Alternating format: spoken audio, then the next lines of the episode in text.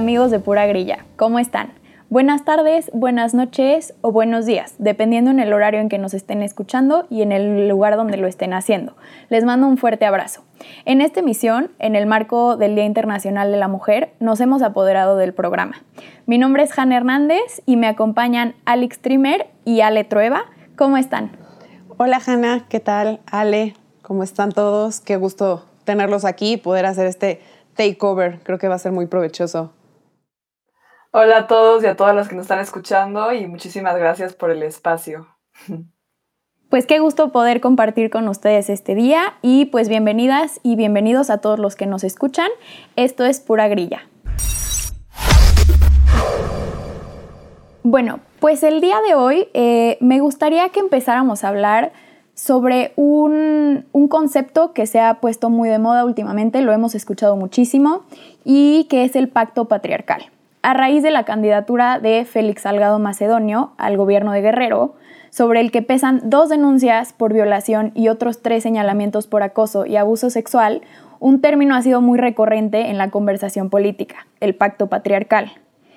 A diferencia de lo que se ha comentado en presidencia, yo considero que ese término eh, no tiene nada que ver con la oposición o con algún intento de sabotaje sino que es un término acuñado por el feminismo desde hace ya varios años. Eh, ¿Qué es el pacto patriarcal? Es cuando solo el hombre se considera a él y a otros congéneres como sujetos de derecho y a la mujer como un objeto de deseo de los sujetos. De esta forma se les despoja de todos sus derechos y las mujeres tenemos que probar una y otra vez que somos personas. Eh, Alex, no sé qué nos quieras platicar sobre el pacto patriarcal. Eh, gracias, Hanna. El pacto patriarcal además del concepto que ya nos, eh, que ya nos mencionaba Hanna, es esta vinculación que sienten los hombres unos respecto de otros, precisamente para protegerse y para eh, desvalorizar, por así decirlo, el contexto de las mujeres. El, el, hecho de que hoy en día nuestros dirigentes precisamente hablen del pacto patriarcal como si se tratara de una cuestión meramente política y como si fuera un ataque para, eh, para con ellos, precisamente denota la existencia del pacto patriarcal. ¿no? Es, es, es la prueba de que entre ellos se protegen de la forma en la que visibilizan a las mujeres como un segundo término, como personas que si bien es cierto forman parte de la sociedad y que son parte del Estado de Derecho en el que vivimos, no necesitan o no requieren la misma atención que ellos, la misma protección y que por el contrario, ¿no? estamos eh, sujetas a lo que ellos como hombres, hablando genérico de todo el, el sexo masculino, realicen para con nosotras. ¿no? Ale, no sé, ¿tú qué piensas? Sí, justo, o sea, como que siento que está muy mal lo que está pasando y sí no nos da como la seguridad que siento que todas necesitamos en este momento. Nos hace sentir como que no somos parte de la sociedad o no somos escuchadas. Y justo lo que decía López Obrador el otro día, ¿no? Como de ya chole. O sea, yo cuando escuché eso fue como, no puedo creer lo que estoy escuchando. Es como, nos está diciendo ya chole con el movimiento, con lo que estamos luchando, con las cosas que no se pueden permitir, o sea, es impensable lo que nos está pasando a las mujeres todos los días. O sea, 11 mujeres asesinadas al día no es un número aceptable ni una, no es nada aceptable y que nuestro presidente nos diga, ya chole, como de ya, ya, dejen de hablar del tema, o sea, inaceptable, no, no, no me cabe en la cabeza cómo explicar eso o cómo está sucediendo. No, o sea, se me hace muy indignante. Y aprovechando, Ale, eh, que ya estás tocando este tema, ¿qué opinas de, la candidatura de, Félix Macedonio, bueno, Salgado Macedonio, y qué significa para el movimiento feminista?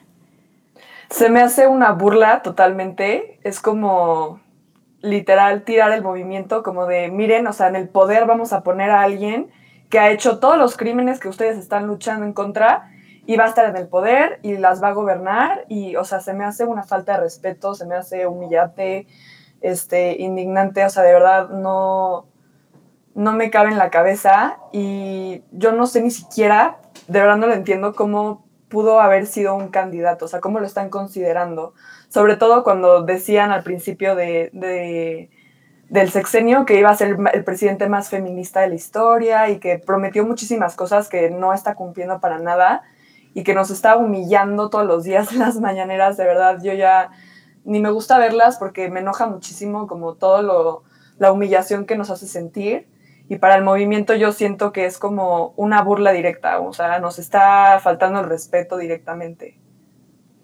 ¿Tú qué opinas, Alex? Aquí hay, que ver dos contextos. ¿no? El primero es un contexto meramente jurídico y es la parte en la que ellos se centran, ¿no? al, hablar de que él está cumpliendo con los requisitos para ser candidato, que eh, las leyes, desde la perspectiva meramente electoral, están protegiendo su candidatura, ¿no? De ahí que en realidad la misma se haya confirmado. Sabemos que a mediados de febrero hubo ahí como el, que lo dejaran fuera, que se hiciera la revisión y hoy ya tenemos una, una confirmación de candidatura.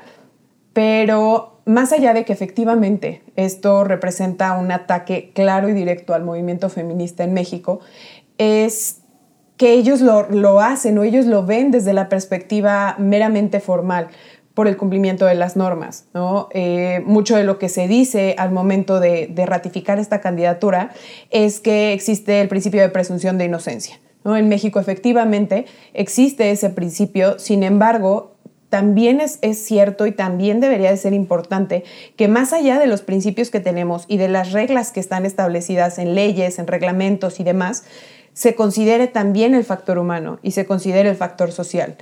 Hoy tenemos un movimiento que ha dejado en claro cuál es su postura respecto de Félix Salgado.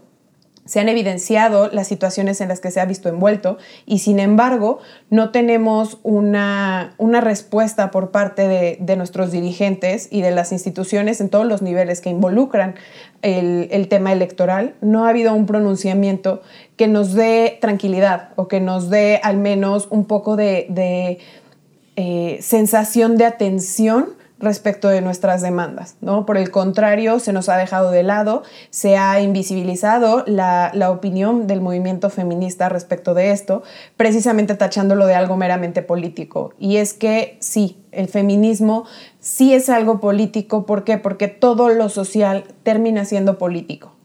Entonces es, relevante que desde nuestra perspectiva social y política como feministas tengamos un reconocimiento en situaciones como estas, que no se nos invisibilice y que tengamos por parte del Estado como, garante de nuestros derechos y de nuestra, eh, digamos, estabilidad a nivel, a nivel país, que, que ellos den una respuesta a este tipo de demandas que, nos dejen claro que efectivamente lo van a analizar y que más allá de que esta persona pueda o no haber cumplido con los requisitos electorales y que pueda o no estar ya sujeto a un proceso penal en el que se determine si es o no culpable de todo aquello de lo que se le, se le acusa, que sí se está revisando, ¿no? que van a hacer algo al respecto y que va a haber el proceso conforme a las leyes también para determinar si es o no es culpable. Claro, y además me parece súper importante mencionar que no es el único candidato que al que se le han encontrado denuncias, ¿no? Eh, un grupo feminista se encargó de hacer unas investigaciones y mínimo encontraron que unos 10 candidatos a eh, diputaciones, a gubernaturas, tienen eh, denuncias ya sea por violación, por acoso sexual, eh, por acoso a sus alumnas, eh, no sé, entre las personalidades están Gabriel Cuadri, Guillermo Villaseñor, etc. Entonces, pues no es un hecho aislado y creo que por eso hay que darle muchísima importancia al caso. No sé, Ale, si tú quieras agregar algo más sobre el tema. Sí, que también justamente tener a personas en posiciones tan importantes da un mensaje a, las, a los demás hombres de que pueden violentar a la mujer y no pasa nada y van a terminar de todas formas en puestos altos o dirigiendo un país o como sea. Y no es, el, o sea, justamente es el opuesto del mensaje que estamos intentando luchar todos los días, ¿no? Como que sí hay consecuencias de agredir a una mujer, que sí va a haber consecuencias a cualquier cosa que, que hagan, que vaya en contra de los derechos de las mujeres y que estén en estas posiciones y que el presidente lo vea como como tan sin importancia, siento que da un mensaje opuesto a lo que estamos luchando todos los días y también lo normalizan un poco, como de, ah, no pasa nada, ¿sabes? O sea, si estas personas lograron llegar a ese puesto, yo puedo hacer lo que yo quiera y no va a pasar nada. Es justamente como esa, o sea, darles a entender que sí hay consecuencias de sus actos y sí hay consecuencias del, cuando agraden a una mujer. Entonces siento que sí es muy importante que se haga algo para que justamente no se normalicen estas situaciones y no se sienta que es, o sea, se puede agredir a la mujer sin consecuencias como ha pasado ya por muchísimos años. O sea, ya es como justo el alto que estamos poniendo que ya no vamos a permitir que sigan sucediendo estas situaciones. Sin duda. Y bueno, ahora me gustaría pasar al siguiente tema, que es el 8M, el Día de la Mujer. El 8 de marzo se conmemora el Día de la Mujer o Día Internacional de la Mujer y fue institucionalizado por la ONU en 1975, oficializando las reivindicaciones de las mujeres por la igualdad de oportunidades respecto a los hombres.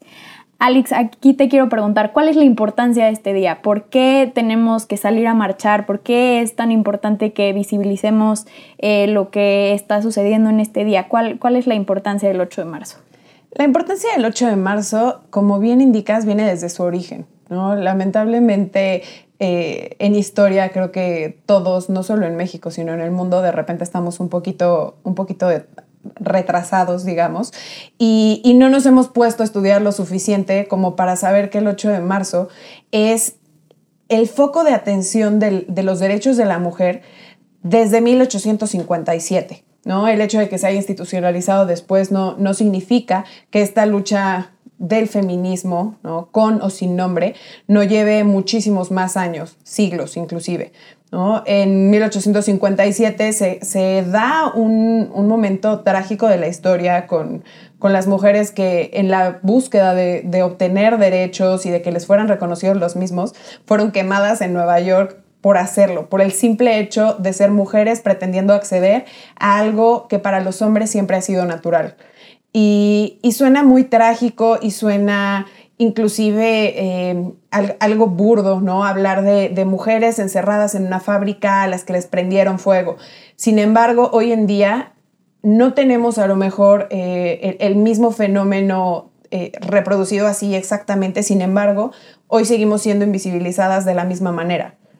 Hoy también hay mujeres que en lo individual o en lo colectivo luchan día con día porque no sean reconocidos los derechos que ya tenemos por el simple hecho de ser personas y que ha sido el Estado quien, quien nos ha negado el reconocimiento de los mismos, que no nos ha garantizado el acceso a, todo aquello que deberíamos por ser mujeres, por ser personas, por ser ciudadanas. Entonces, eh, la lucha que, que representa el 8M no, no se acabó en Nueva York, no se acabó cuando institucionalizaron el día y definitivamente no se acaba hoy con cadenas de WhatsApp y mensajes que nos felicitan y, hablan de eh, la mujer como el ser más hermoso del universo y la fragilidad de la mujer como eh, algo absolutamente precioso y comparativas dignas de poesía barata, ¿no? La, cosa evidentemente no va por ahí. El, el 8M representa hoy para las mujeres esta continuación de lucha, la necesidad de ser vistas, de ser reconocidas y de tener presencia no nada más en la sociedad, sino inclusive en lo individual y en nuestro núcleo social eh, más pequeño, en nuestra familia. ¿no? Sabemos que, mucho de lo que, de lo que representa el feminismo viene eh, no solo a, cuestionar las estructuras estatales, ¿no? Por eso hay mucha gente que, critica lo político del feminismo, porque parte más bien del, primer núcleo ¿no? de nuestra familia y es precisamente el criticar todas esas conductas que venimos repitiendo, ya sean hombres o mujeres, en, los núcleos más pequeños, en la educación que damos a las generaciones que van llegando y que precisamente están perpetuando el, concepto patriarcal que nos rodea y es precisamente contra eso, contra lo que estamos. Esa es precisamente la cadena que tenemos que romper. ¿Tú qué opinas, Ale? Eh, como decía Alex, justamente entender el significado de este día, porque siento que muchas personas todavía lo ven como el día de felicitar a la mujer por ser bonita, por ser inteligente, como que yo recibí muchos mensajes justo hoy de felicidades y de verdad ya no sé ni qué ponerles porque no quiero, o sea, son personas que no lo hacen con mala intención, pero sí son personas que a lo mejor no están tan educadas en el tema. Entonces sí es como decirles de forma un poco, pues, ya sabes, como debajo del agua, como de gracias, pero no es un día para festejar. O sea, justo, yo no sé si les pasa a ustedes, pero todo el día llevo súper triste, llevo con muchísima angustia, como que ver las noticias y todo eso, obviamente me da mucho orgullo saber que soy parte de este movimiento y que se está haciendo algo al respecto, pero al mismo tiempo es como, es, o sea, da mucha tristeza ver todo lo que está pasando, ver todas las desaparecidas, todas las muertas, ver videos de las mamás que se les, que mataron a sus hijas, o sea, de verdad yo he sentido muchísima tristeza todo el día y no, no me siento para nada como en espíritu de celebrar. Sí estoy orgullosa de ser mujer, sí estoy orgullosa de ser parte del movimiento, pero sí no creo que sea un día para felicitar a las mujeres, sobre todo por las cosas que nos felicitan como de... Eh, felicidades a la mujer más bella, ¿sabes? Como que es como de, ah, no, no hace sentido. Entonces, sí siento que es muy importante darle como la visualización que tiene este día. Justamente muchas personas no sabían qué hacer porque no, no van a poder marchar hoy. Yo al rato, de hecho, voy a ir en, coche a, pues a mínimo a poder hacer algo, ¿sabes? Porque sí te da mucha impotencia estar aquí en tu casa. Pero sí siento que no es como un día para celebrar, no es un día en el que yo me sienta feliz para nada. Todavía hay muchísimas cosas que tenemos que cambiar, muchísimas injusticias que se siguen, o sea, pasando todos los días. Cada 18 segundos hay una mujer violada en México, 11 muertas al día, como que no, no son cifras para celebrar nada. Entonces, creo que sí es muy importante que le demos el significado a este día de lo que es, más allá del Día de la Mujer, porque también es internacionalmente y también he visto que en otros países sí lo están celebrando a lo mejor un poco más porque no tienen las injusticias sociales que tiene México y eso lo puedo entender, pero sí definitivamente aquí en México sí no es un día para celebrar y siento que tiene que quedar muy claro no solamente en las mujeres, sino también en los hombres y en cualquier persona que, que piense en felicitar a las mujeres en este día porque definitivamente sí va mucho más allá nuestra lucha y no se puede como, o sea, no, lo podemos ver como un día para celebrar. Y estoy totalmente de acuerdo contigo. Creo que no hay nada que celebrar, sobre todo si, si tomamos en cuenta que el 97% de los feminicidios quedan impunes. Entonces, si están matando a 10.3 eh, mujeres al día y 97% de los feminicidios quedan impunes, ¿qué estamos celebrando el día de hoy, no? O sea, ¿cuál es la ventaja de ser mujer? Y también me gustaría mencionar en esta parte que, que decía Sale sobre cómo tal vez hay otros países que, tienen mejores situaciones en, en, cuanto a la desigualdad de género, pero ningún país ha logrado cerrar la brecha de género totalmente. Entonces, por eso también este día es sumamente importante, porque no hemos logrado esa equidad en ningún país, o sea, sigue siendo utópica de cierta manera, ¿no? Y hay que seguir luchando hasta alcanzarla. Además, me gustaría mencionar, por ejemplo, que con la cuarentena eh, y, con todo este tema de la pandemia, eh, las mujeres han, tenido la peor de las situaciones eh, que habían vivido en mucho tiempo, ¿no? Por ejemplo, la ONU estima que tras este año 2020 donde todo se paró, donde todo se volvió más complicado, donde nos, nos sumimos en una crisis económica y, sanitaria fuertísima, van a haber ahora 47 millones de mujeres y niñas que caigan eh, bajo la línea de la pobreza adicionales a las que ya estaban. ¿No? Entonces son, son cifras estratosféricas y que espantan muchísimo porque si de por sí ya había sido complicado el camino, cómo vamos a regresar a, esto, ¿no? O sea, cómo vamos a regresar a, que no estén estas 47 millones eh, por debajo de la línea de la pobreza y cómo sacar a las, a las demás, ¿no? No sé si quieras comentarnos algo más, Alex. Eh, sí, de hecho va más allá inclusive del, tema económico, ¿no? Sabemos que la, afectación por la que todo el mundo se preocupa o de la que más habla es eh, sí la sanitaria y en segundo término la económica. Pero la realidad de nuestro país es que el, el obligar a las mujeres a estar en confinamiento fue obligarlas en una gran mayoría a estar con sus agresores. Mujeres que tenían en su vida laboral, en su vida estudiantil, en su vida social, horas de escape de esa persona hombre o mujer que les está violentando, hoy los tenemos encerrados juntos. Hoy les estamos pidiendo que se queden en casa precisamente conviviendo con su agresor. Y tenemos por otro lado un gobierno que al, saber que existe un aumento en las llamadas de, de, violencia doméstica y que existe una emergencia real que va más allá de la presencia del coronavirus en México, decide dejarlo de lado. Decide decir que, esas llamadas son mentira, que son montajes precisamente políticos para, para tratar de desprestigiar a, a quienes están hoy en el poder.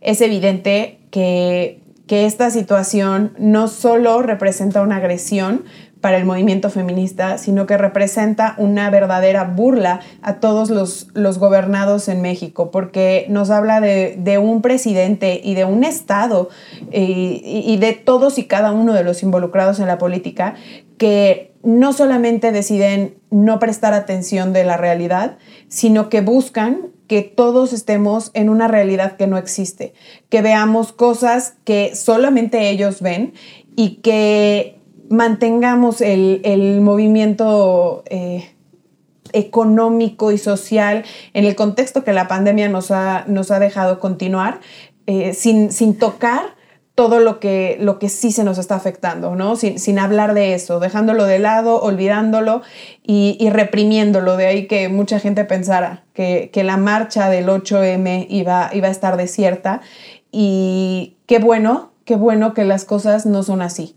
¿no? Qué bueno que, que, hay quien con todo y pandemia se atreve a salir a las calles, a gritar, a luchar, a ser escuchada, porque definitivamente necesitamos no una ni dos, sino millones de voces de mujeres de todas las edades que hagan presencia, que busquen un cambio, porque estoy completamente convencida de que es la única forma que tenemos para lograrlo.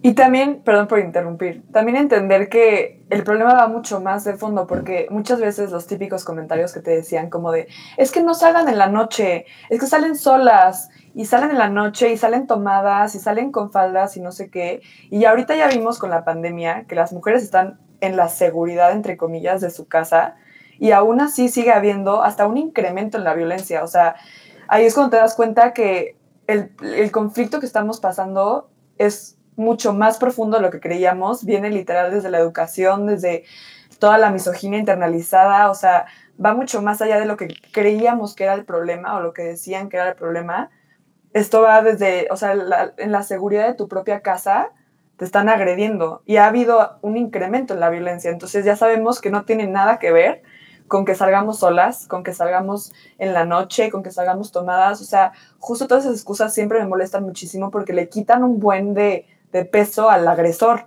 Y es como toda la culpa, 100%, sin excepciones, la tiene el agresor. Punto.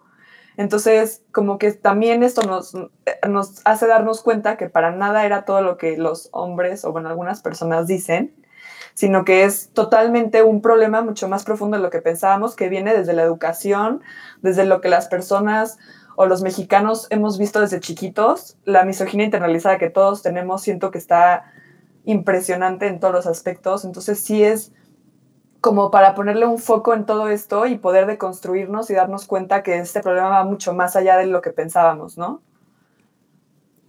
Totalmente.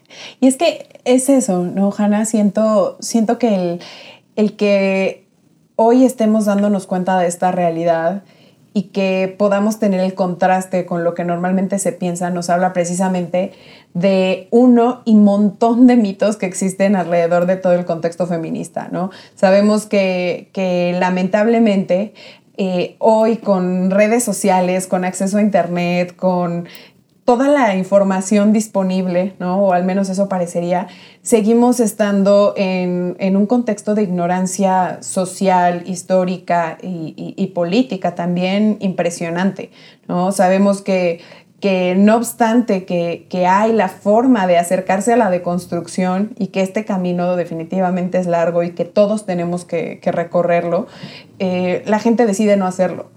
Entonces, hoy parece que vivimos todavía en, una prehistoria feminista donde estos mitos se vienen replicando una y otra y otra vez. No sé qué piensas tú, Hanna. Sí, creo que lo que dices es completamente cierto. Y, por ejemplo, ya entrando en este tema de los mitos, a mí hay un, hay un mito que me encanta, que es el típico, no, yo no soy machista porque yo tengo mamá, porque yo tengo hermana, porque yo tengo una prima que quiero con todo mi corazón y, no, por eso yo no puedo ser machista. Pues claro que todos somos machistas, todos hemos nacido en un sistema machista, todos nos hemos criado en un sistema machista y lo importante es irnos deconstruyendo, ir identificando estas actitudes machistas que seguramente hemos tenido a lo largo de toda nuestra vida y ni siquiera nos habíamos dado cuenta, ¿no? Entonces, algo importante del feminismo es, se vale equivocarse, se vale equivocarse y se vale cambiar y se vale irse deconstruyendo para poder ser mejores personas y para ser personas con perspectiva de género. Creo que es algo muy importante. Totalmente. Y, este camino de la deconstrucción también sirve para tirar otro de los grandes mitos del feminismo. Y es que hoy se habla de las feministas como si fueran eh, parte de una secta, ¿no? Como si quisieran cambiar a todo el mundo y que pensáramos todos exactamente igual, que ellas. La realidad de las cosas es que no es así. El feminismo lo que busca es instruir.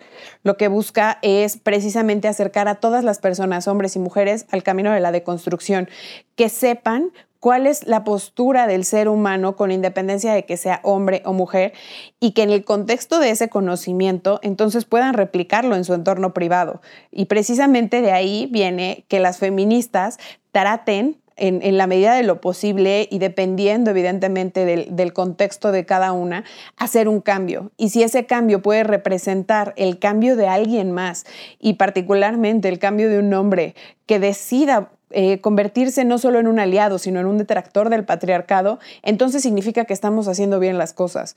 Estamos peleando por algo por lo que no deberíamos pelear. Estamos luchando un, un movimiento por la, el, digamos, el reconocimiento de algo que ya nos debería de ser eh, evidente y claro, insisto, por el simple hecho de ser personas. Entonces, saber que a pesar de eso podemos lograr un cambio, poco, mucho, a corto o a largo plazo, es mucho más importante que esta idea de solamente quieren que piense uno lo que ellas piensan. ¿no? El movimiento claramente va mucho más allá. Y también, Ale, no sé si nos puedas platicar un gran mito que también es que el feminismo es lo contrario al machismo, ¿no? Ah, sí, sí, sí. Justo antes de meterme a ese tema, que sí tengo mucho que comentar, también me encanta este mito que dicen que todas las mujeres feministas llegan a los hombres. Y justo vi un tuit hoy que me hizo mucho sentido que decía, somos el género más violentado y nosotros nos toca explicar por qué no odiamos al, al género opuesto. O sea, es como ridículo, ¿sabes? Estamos pidiendo cosas que, como decía Alex, no deberíamos de estar pidiendo. No tendríamos que pedir que no nos maten o que no nos violen o que no nos agredan. O sea, eso debería de... O sea, es inhumano pensar que lo tenemos que pedir. Y yo creo que... Ay, es que eso de que el feminismo es con el machismo, de verdad, sí me enojo un buen porque... O sea, para empezar, siento que los... O sea, muchas veces como que quieren intentar decir todas estas cosas para hacer menos el movimiento o hacernos sentir que estamos como violentando al género opuesto que para nada. Literal lo que estamos pidiendo solamente es nuestros derechos, igualdad, vivir en un mundo en el que podamos sentirnos libres, que siento que eso es lo más importante que estamos buscando, la libertad y la seguridad.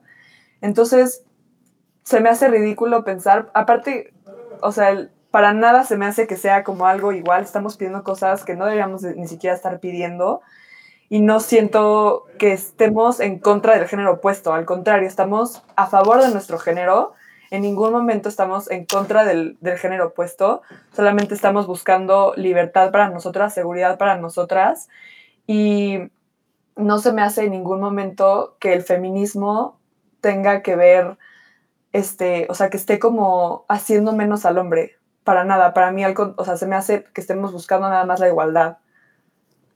Claro, de hecho este contexto de, igualdad que busca el feminismo me, lleva a pensar en, esta idea también del eh, yo no soy feminista, soy, soy humanista, lo que queremos es igualdad, ¿no? Inclusive hoy vi varias imágenes de eh, la consigna no debería de ser ni una menos, debería de ser ninguna mujer menos, ningún hombre menos, ningún animal menos, ¿no? Y, y no se trata de negar que existe violencia y que permea en, todo el contexto social, ¿no? Sabemos que, hombres, mujeres, niños, eh, adultos mayores, animales, todo mundo es violentado en, en, este mundo, ni siquiera solo en este país, ¿no? Pero la idea que tiene precisamente el feminismo es que todos en el contexto social se den cuenta de que las agresiones que van dirigidas hacia la mujer están realizadas precisamente por el hecho de ser mujer. Los hombres violentan a otros hombres. El movimiento no niega que existen mujeres que también violentan, que también replican conductas eh, machistas y patriarcales. Eso efectivamente existe. Sin embargo, es tal la magnitud de las mujeres que están siendo violentadas, que están siendo dañadas por el simple hecho de haber nacido mujeres, que definitivo necesitamos ponerle un foco de atención. Eso no quita que las feministas y particularmente desde nuestra interseccionalidad busquemos el erradicar estereotipos que, por ejemplo, también beneficien a los hombres porque ellos mismos también son víctimas del Estado patriarcal. Se les ha negado el poder hablar abiertamente de sentimientos, el reflejar cierto tipo de conductas, se les ha, eh, vaya, se les ha negado hasta el acceso a ciertos colores por considerarlos propios del género, del género femenino. Y sin embargo, ellos no se percatan, no se llegan a dar cuenta de que precisamente esas conductas son parte del machismo en el que hoy vivimos y del estado patriarcal del que seguimos siendo parte. Entonces, es, es claro que, que hoy como feministas necesitamos abrir los ojos no nada más para nosotras, sino para el resto del mundo, para que se den cuenta de que el movimiento lo que busca precisamente es la igualdad, precisamente que todas las personas, por el simple hecho de serlo, tengan reconocidos sus derechos, el Estado se los garantice y puedan tener una vida plena y feliz. Y también la cantidad de suicidios que hay en los hombres justamente porque no encajan en este modelo patriarcal. O sea, justamente lo que decías, es muy importante que también se den cuenta que este movimiento los ayuda a ellos y también es, o sea, busca que ellos tengan libertad también, de, libertad de decir sus sentimientos, libertad de usar los colores que quieran usar, libertad de expresarse, o sea, en ningún momento los excluye, esto es como, esto es, o sea, son parte de nuestra lucha porque al final estamos luchando porque el patriarcado se acabe, que el patriarcado les, les afecta de mil maneras que a lo mejor no se dan cuenta porque lo tienen tan internalizado, pero que les afecta muchísimo y el, y el número de suicidios en los hombres es mucho más alto. Entonces también es entender que esta lucha no excluye, o sea, estamos luchando contra el sistema patriarcal que afecta a todos por igual.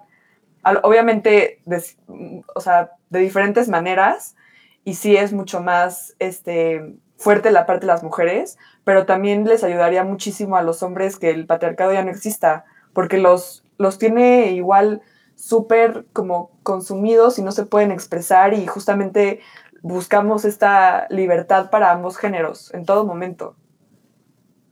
Sin duda, y creo que podríamos quedarnos debatiendo sobre la importancia del feminismo muchísimas horas más. Lamentablemente, eh, creo que ya se nos está acabando el tiempo, entonces me gustaría ver si quisieran dar sus comentarios finales. Pues a, modo de conclusión, a mí lo único que me resta decir es, eh, mujer, hombre, te identifiques como te identifiques, y en el contexto social en que te encuentres, analiza y busca replantearte tu posición dentro de la sociedad. Date cuenta de que eres parte del movimiento y que precisamente los cambios que realices en tu día a día eventualmente van a reflejar un cambio mucho mayor en la sociedad. Es responsabilidad de todos precisamente por ser personas, el de construirnos, el informarnos y, el evitar replicar todas estas conductas patriarcales y dañinas que están consumiendo a la sociedad. Si nosotros estamos generando un cambio y si buscamos que efectivamente el mundo mejore desde todos y cada uno de sus ángulos, eventualmente lo vamos a conseguir. Es responsabilidad nuestra que las generaciones futuras puedan ver un poco de mejoría en ese sentido. ¿Tú, Ale, algún comentario final? Yo solamente que tanto hombres como mujeres sigamos en, la, en, este, en esta deconstrucción, que creo que es lo más importante. Este, tenemos muchísima misoginia internalizada que muchas veces no nos damos cuenta, porque justo como decía Alex, crecimos en un país muy machista. Entonces, sí continuar y tener consciente todos los días esta lucha y esta deconstrucción, porque todos los días pasa algo en la vida de todos que te das cuenta que estás pensando con cierta misoginia, con cierto machismo, que te falta de construcción. Entonces, seguir trabajando en eso todos los días, siento que poner tu granito de arena de esa forma va a ir haciendo un cambio mayor, como en todos los, los, los, ¿cómo se llama? Los cambios, ¿no? Pues muchas gracias al extremer Ale Trueba. Eh, yo nada más los quiero dejar con una pequeña reflexión. Si somos las mujeres el 50% de la población, no merecemos el 50% del poder, de la riqueza, de los espacios.